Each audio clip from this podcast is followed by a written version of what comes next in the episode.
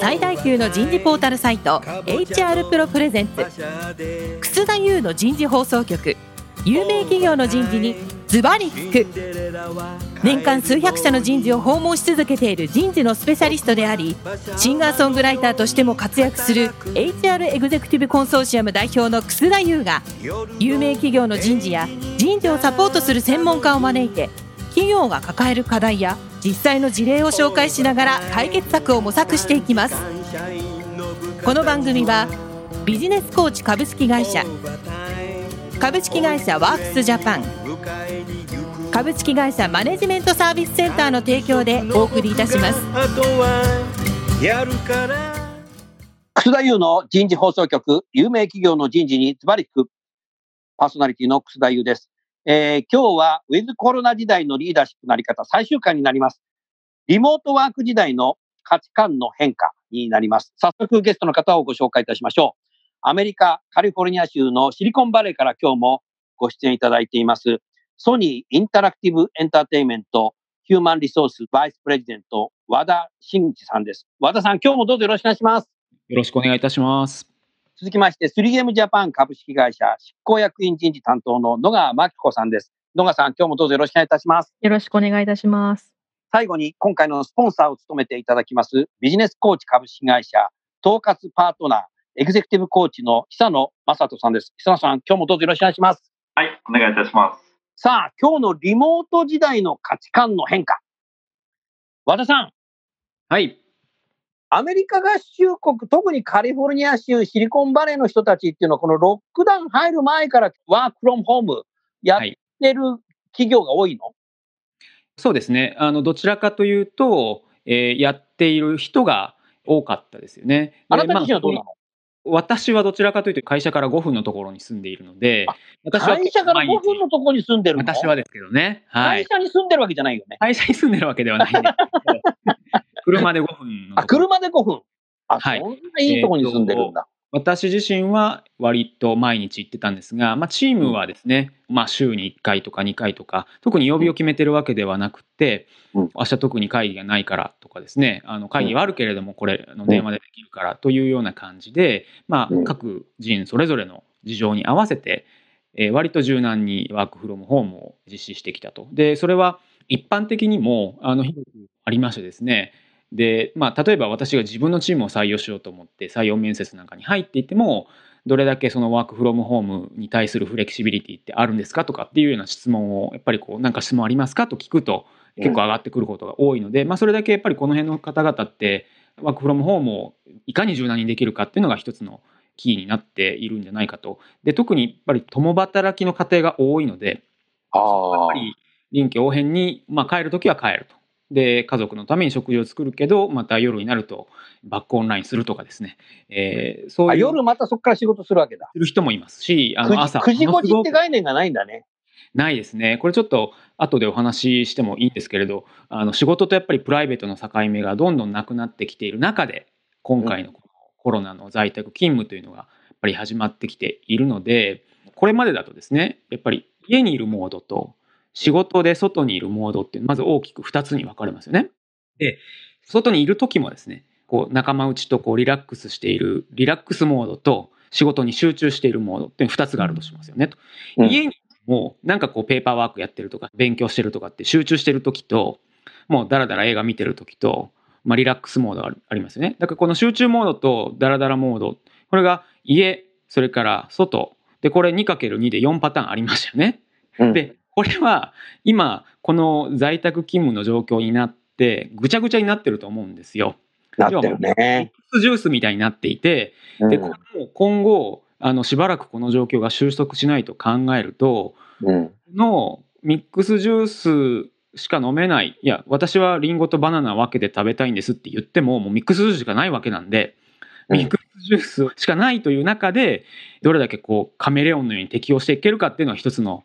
大事な適応力なんじゃないかというふうに思います。そういう意味でちょっと長くなってますけど最初の楠田さんのコメントに戻るとやっぱりあらかじめそういう環境素地ができている中で、まあ、コロナに突入した。とというのはある意味もしかしたらソフトランディングだったのかもしれないというふうに私は思っていて、うん。えーそうかと思えばあんまりこうポピュラーではなかったどちらかといえばポピュラーではなかった日本のような環境がいきなりこうガラッと変わってるという中においてもしかしたらハードランディングかもしれませんけど、まあ、いずれにしても着地点は同じなので今はやっぱりもうこの環境の中ではカメレオンのようにですね、えーこの環境に変化していける人っていうのがあの今後うまいこと成果を出していくんじゃないかというふうに思います。まあ専門家の方だともしかしたらオンとオフをしっかり切り替えてっておっしゃる方はいるかもしれませんけどもうその切り替えっていうのは今難しいので そのできない中で要はもうワークライフが完全にインテグレーションしている中でどう仕事を進めていくのか生活と両立していくのかこれがもう今最大の課題だと思うんですよね。なるほどね。はい、ありがとうございます。はい野川さん、日本企業はこのリモートワーク、特に在宅勤務は、まあ、この前も番組言われてたけど、圧倒的に多いのはやっぱり育児とか介護とかね、抱えてる方、限定の方が使うもんだっていう認識が日本はすごく多かったと思うんだけど、もう今になったらもうそんなこと言えなくて、これだけ在宅勤務やる中でさ、い今のアメリカの事情とちょっと違うと思うんだけど、似てるところもあるのかもしれないけど、いかがですか？そうですね。あの、弊社もリモートワーク制度という制度自体は前、コロナの感染が始まる前からあったんですが、どうしてもあの、利用者は実際男性も女性も年代も幅広くいた一方で、使ってない方からすると、まあ、リモートワーク制度って育児中の女性が使うものだよねっていう、まあ、間違った認識をされている方も、まあ、散見されました。バイアスね。そうですね、アンコンシャスバイアスで。で、実際その、この何ヶ月間かオフィスワークの方であれば在宅勤務もまあほとんどしている中で、自らが体験をされて、ああ、意外に利用してみたらすごく便利だなとか、あとそのワークライフバランスというよりかワークライフの両方をこうインテグレートして新しい自分の生活をプロデュースする意味でも、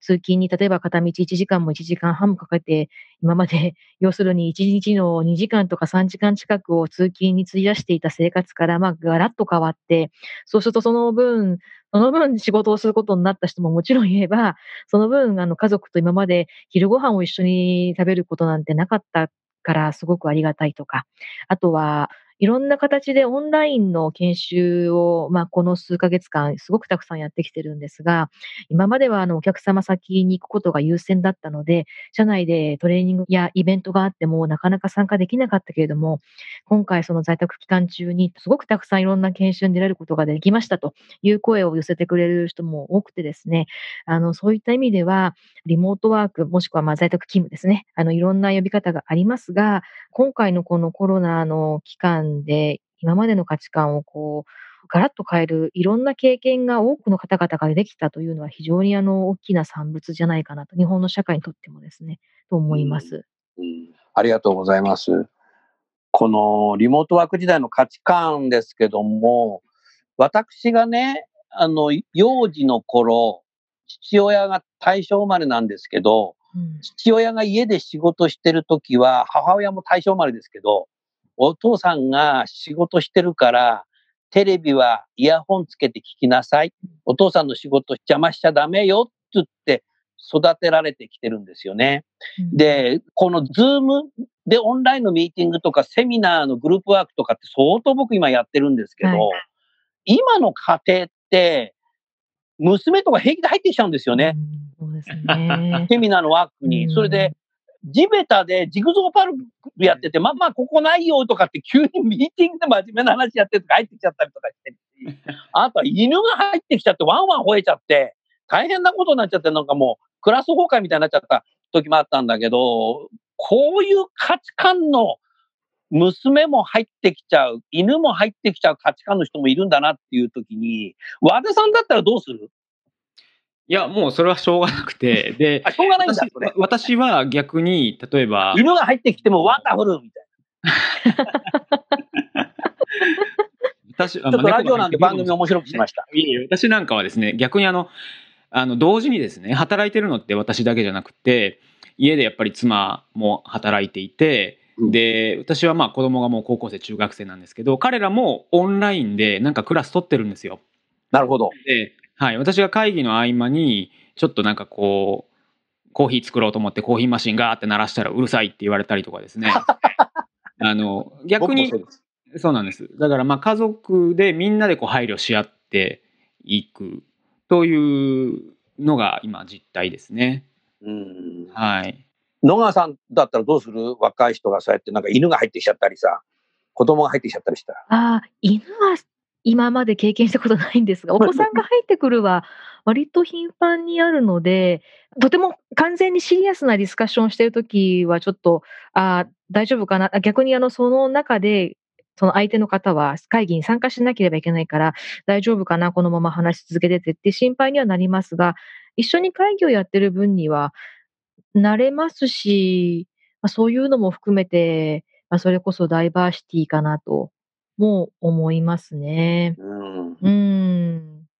じゃあもうそういうことは OK。全く問題なんじゃないですかね。そうで、あの、逆にメンバーによっては、まあもちろん犬が入ってくる場合もありますし、その配偶者の方がですね、コーヒー入れたよって言って持ってきてくれて、なんか、すごいいいねってみんなで言い合ったりとかですね。和田さんも一時、人一回息子さん入ってきたじゃない。そうですね。そうですね。パソコンセッティングしてて。そうですね。なので、まあ普段見れない一面があっていいんじゃないですかね。ううんん、なるほどな。はいさあ、じゃあ、あの、下野さん、このさ、リモートワーク時代の価値観の変化だけど、今日の今のエピソードも含めてさ、何かご質問ありますか？お二方に。そうですね。あの、私自身がちょっとこう経験していることですけども、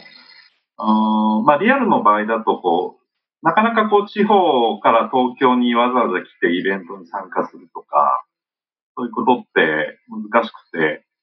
情報格差っていうんですかね。そういうの、まあ日本の場合ですけど、えー東京にまあ住んで勤務してる人と、まあ地方に住んでしてる人との間で、やっぱそういうのってこうあったと思うんですね。でところが、あの、リモートになってですね、えーまあ、東京にいてもリモートで参加しなきゃいけない。が地方からリモートで参加する。という意味で、そういうその差っていうのは、かなりこう、なくなったっていう意味で、まあ、地方の方にとっては、かなりですね、すごくいい効果が出てるっていう、そんな感じがするんですけども、まあ、そういう視点から見たときの、なんていうんですかね、リモートの価値っていうか、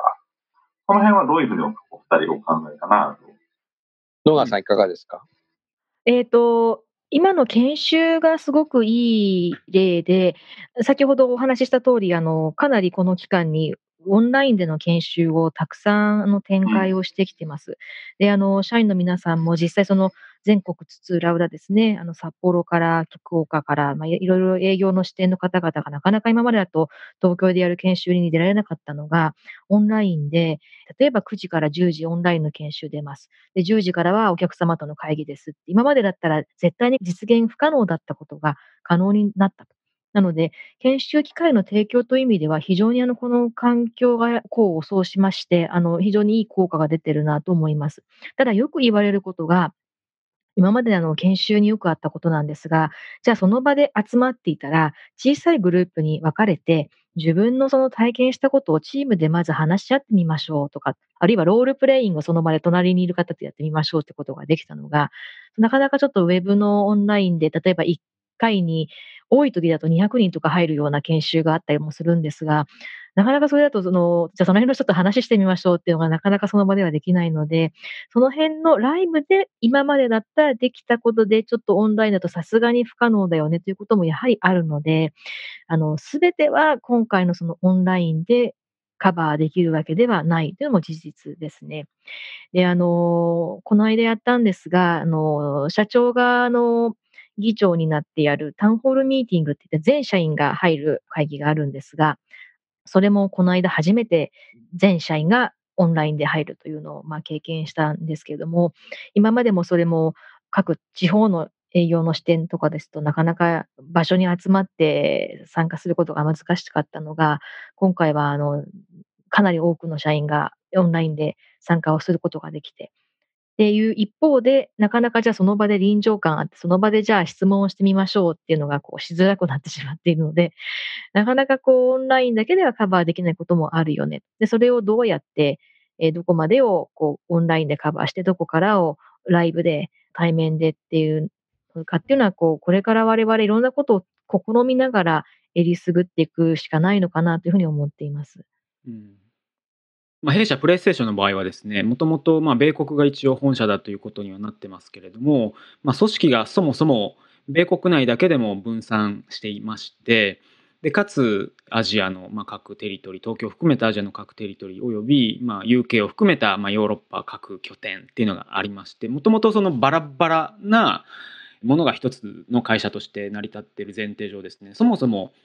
各種会議等々がもともとリモートでやっていたというう背景があります。なので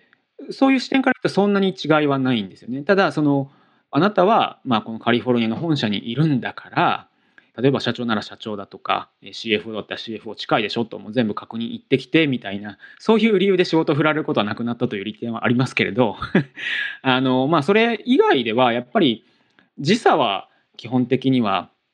やっぱり残りますのでそこはもういかんともしがたいですよね。もう気をつけないと一日中働いてることになりますので朝来るとヨーロッパとの会議があってで昼間はアメリカとやって夕方になると東京が来出すのでもう一日中こうなんかずずっと操業してるような感じになってしまうので、まあ、そこはもうしょうがないと。でただ日本国内の中だけで言いますと、えーそうですね、まあ、東京とあと小さな、まあ、地方拠点がいくつかあります。でそういうところに対して、まあ、同じコンテンツを、まあ、同じオンラインで流すということはできますよと。それから社員という観点でいくともちろんそのやっぱり通勤時間に非常に時間がかかっていた人たちそこが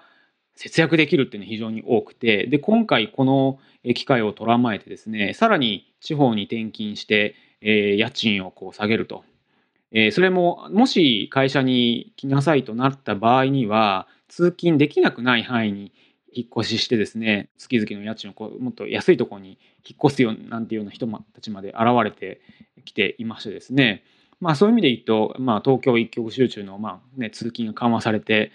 ちょっと地方にも人が戻っていったりようなする動きにもなるのかなというふうには思ってます。うんうん野川さんね、はい。和田さんの話を聞いてて結構地球規模だなと思ったんだけど、3M さんもさ、アメリカが本国でさ、はい。このオンラインミーティングっていう言葉以前にさ、テレカンっていう言葉がずっとあったわけじゃない？はい。そうするとさ、アメリカが朝でさ、そうすると日本は夜の11時ぐらいからミーティング入るなんて当たり前にあったわけですよね。ははい。だから多分ね、久野さんね、これ外資系のジャパンとかね、ソニーは日本の会社なんだけど、もうシリコンバレーに本社持ってっちゃうとさ、地球規模の仕事してるとさ、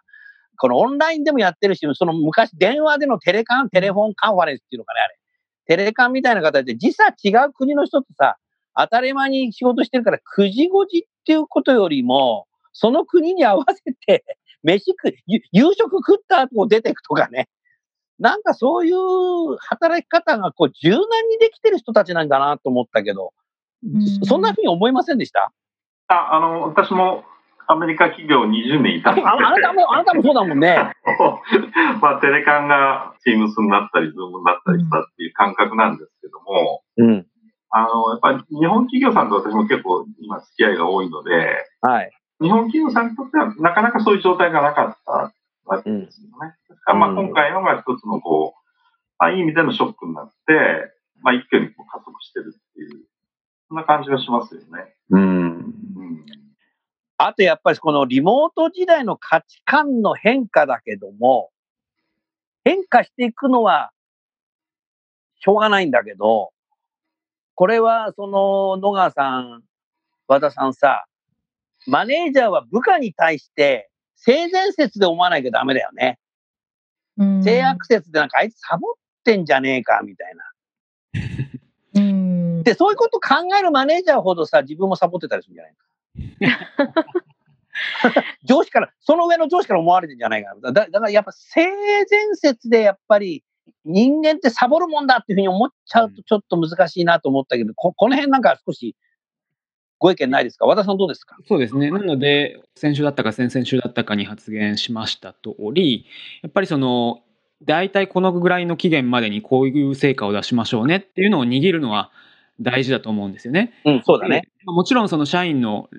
レベルにもよりますけれどもある程度のプロフェッショナルなのであれば結果に至るやり方はある程度任せるともちろんそのチームが上司に対して助けを求めた時はいつでも相談に乗るし助けるよという姿勢はもちろん見せておきつつやっぱりその過程についていろいろ憶測したりだとか口出ししてそれを性悪説で眺めてるっていうのはやっぱり限界があるアプローチだと私は個人的には思いますね。うん、そうするとやっぱりエンゲージメントも高まらないし、リテンションの問題に来ちゃうよね。日本企業でも来ると思うな、そこは。そうですね。野川さんどうですか？はい、あの、今、和田さんがおっしゃったこと、本当にその通りだなと思いまして、で、あの、前々回にも話しましたけども、がゆえに、やはり、ワンオンワンのですね、日々の対話がすごくクオリティが重視されてくる今まで以上に重視されてくるなというふうに思います。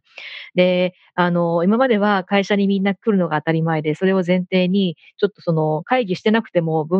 目の前に部下が座ってくれていて、何やら真剣な顔で一生懸命仕事しているっぽい。だからあいつはちゃんと仕事してるっていうような マネジメントスタイルから、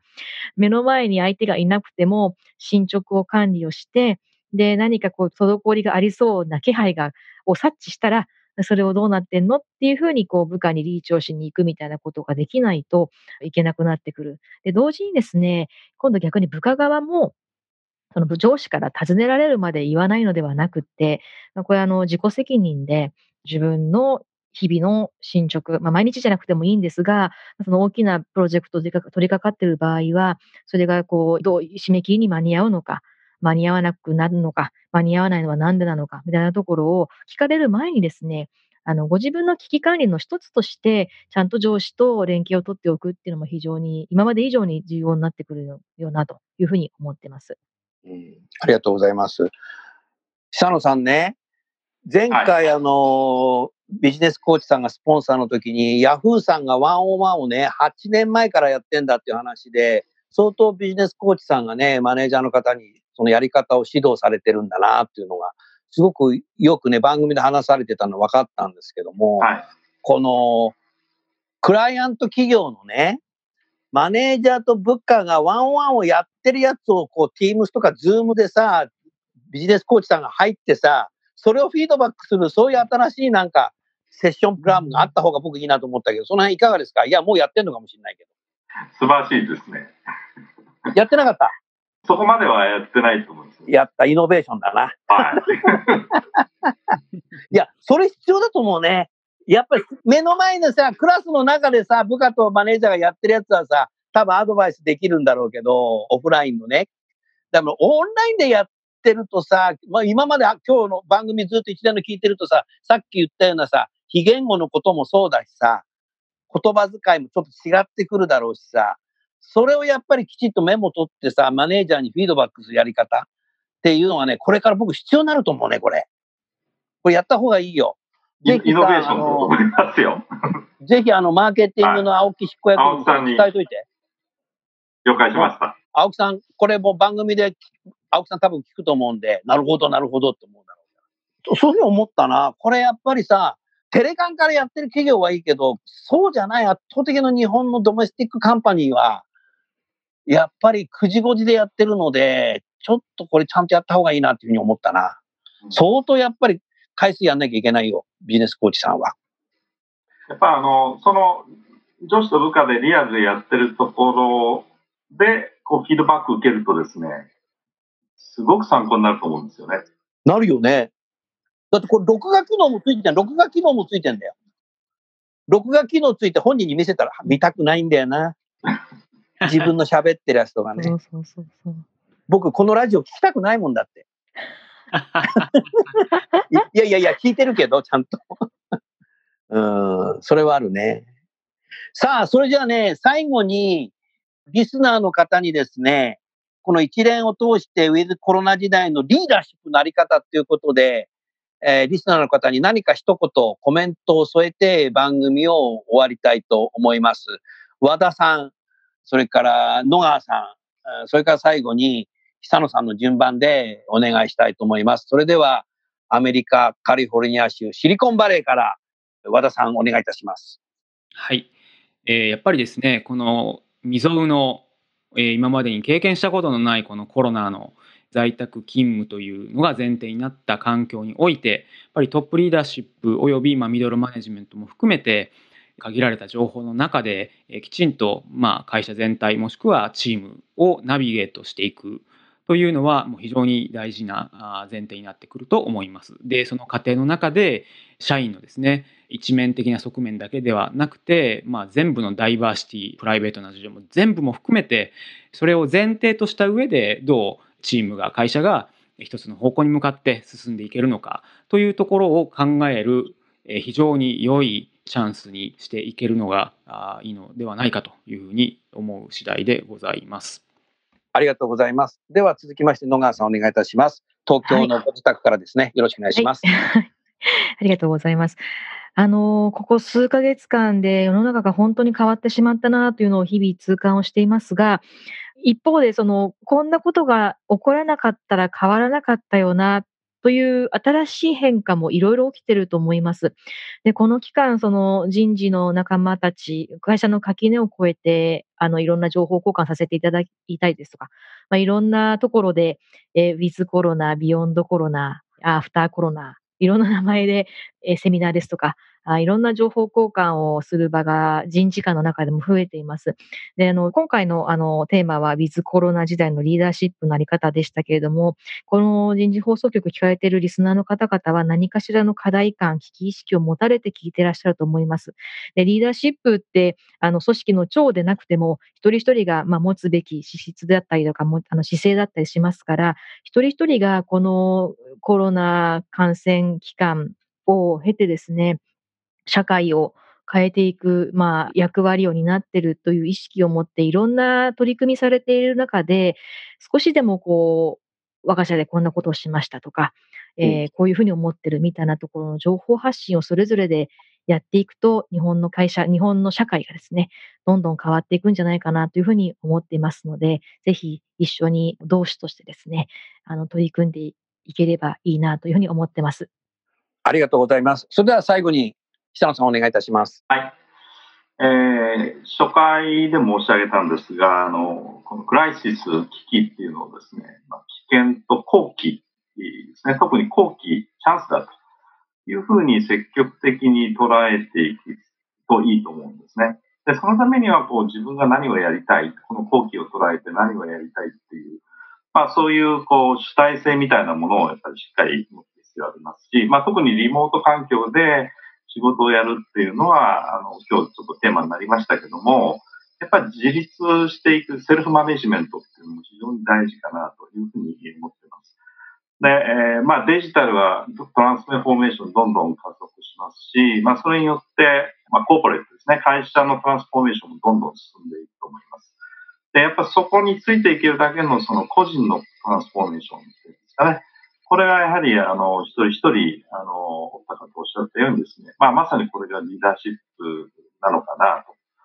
というふうに思いますので、まあ、ぜひ、あの、一言で言うと、チャンスだというふうに捉えていくと、コロナを機にですね、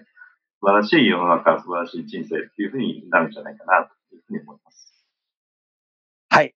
お三方ともどうもありがとうございました。えー、番組一連のですね、4回にわたってですね、お話ししたテーマの中でですね、私が最後にお話をしようかなと思っていたのが、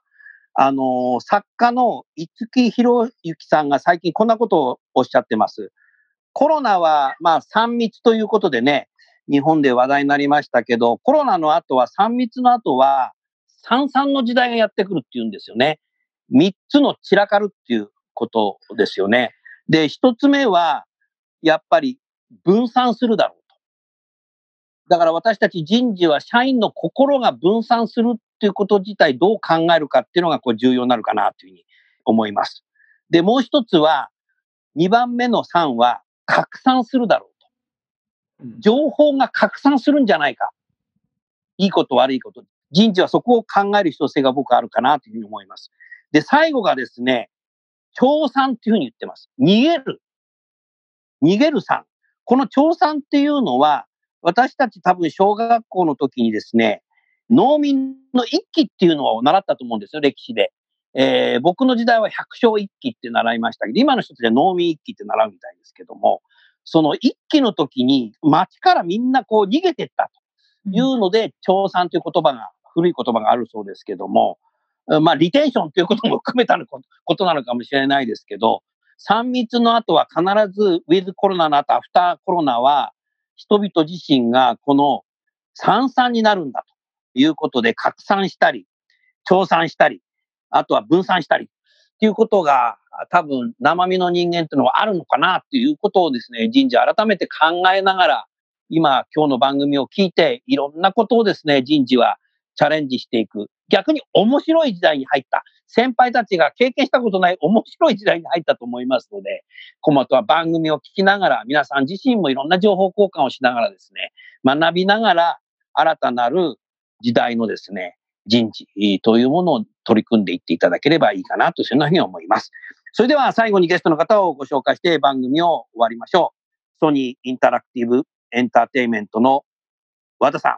それから 3M ジャパンの野川さん、ビジネスコーチの久野さん、4回にわたりどうもありがとうございました。ありがとうございました。ありがとうございました。